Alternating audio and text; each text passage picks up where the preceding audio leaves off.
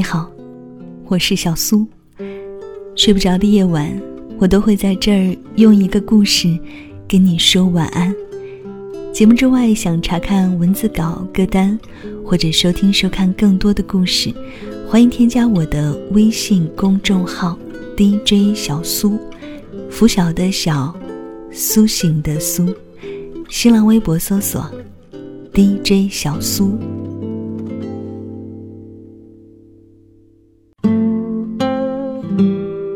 我们都害怕面对死亡，特别是亲人毫无征兆的离开。那个你曾经以为会永远守候在家里的人，突然有一天不在了，你会不自觉地回想起他的样子，重复平时常对他说的话，然后意识到，再也没有人会回答你了。嘿，你好吗？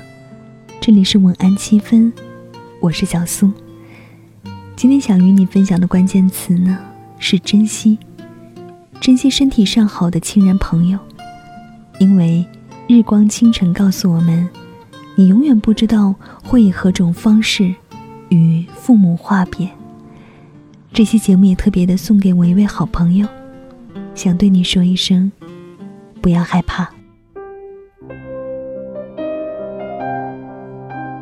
昨天回家的路上，看到有关重庆客轮在长江沉没的新闻。沉船事故前，父亲给女儿短信：“小美女醒了吗？我这里一切都好。”看完这条短信，我的眼泪瞬间打湿了眼眶。车外正下着大雨，仿佛整座城市都在为客轮上的乘客祈祷。我想起了我的父亲。我特别害怕没有准备好的离别，每每看到天灾人祸的新闻，我都会后怕。我永远都不会知道我会以何种方式和我的父母话别，所以，我更想在可以珍惜的时候，给予他们更多的温暖。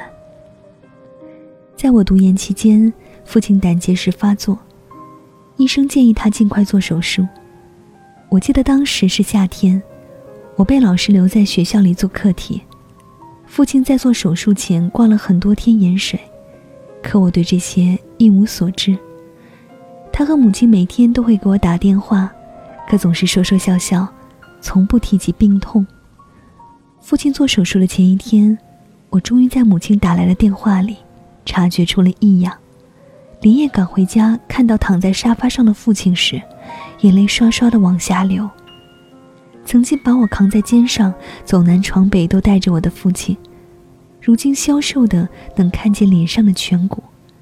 我抱怨他们应该早点告诉我。父亲淡然的安慰说：“不过是一个小手术，不想我分心。”父亲宽慰我的时候，我想起我母亲跟我说过：“我小时候没有奶水喝，父亲每一次出差都会从外地给我带来最好的奶粉。有一次，父亲带的奶粉全部喝完了，我大半夜哭个不停。父亲骑着自行车挨个小店敲门。”可以买回来的奶粉，我全部尝一口就吐掉。父亲没办法，第二天天一亮就买了去外地的票，帮我买奶粉。在成长的二十多年里，诸如这样的事情举不胜举，可我从来没有觉得给父亲带来了多大的麻烦，他也从未认为我这个女儿是他的负担。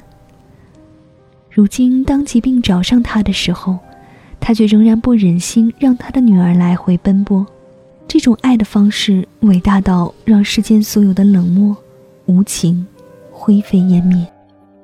父亲的手术并不顺利，医院拿来例行惯例的协议书，母亲看完迟迟不敢签字。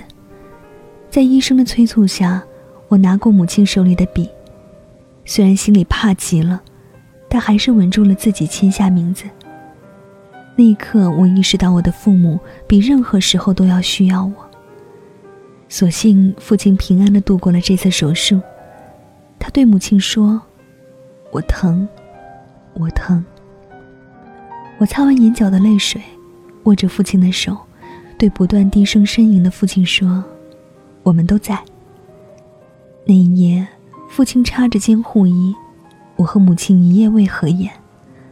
在陪伴父母老去的过程中，我们永远都做不到像父母陪伴我们长大一样的尽心尽力，只盼时间可以慢点儿，再慢点儿。唯愿死神永远不要来的猝不及防，多一些铺垫，让我们在父母的身边多一些陪伴与牵挂。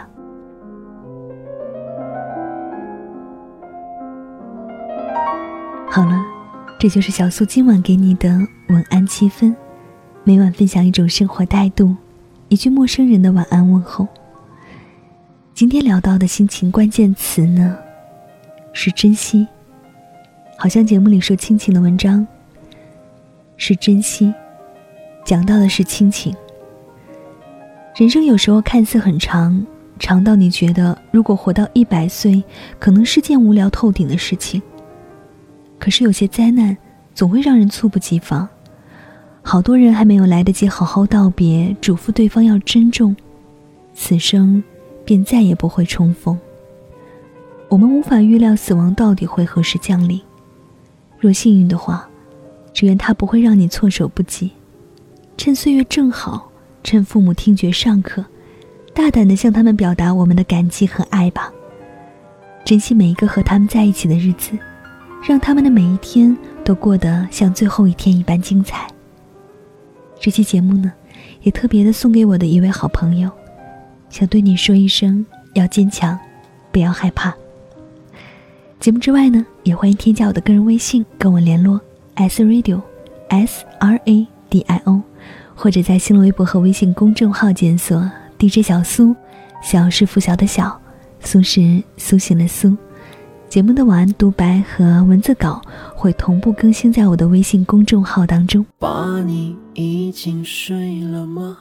此刻我突然想起你，太多话却无从说起。那些伤害你的话和年少轻狂的想法，你已经。都原谅了我吧，我多想要回到小时候，回家的路上，你牵着我的手，转眼之间，你都白了头。不再陪着我一起往前走，不再陪着我一起往前走。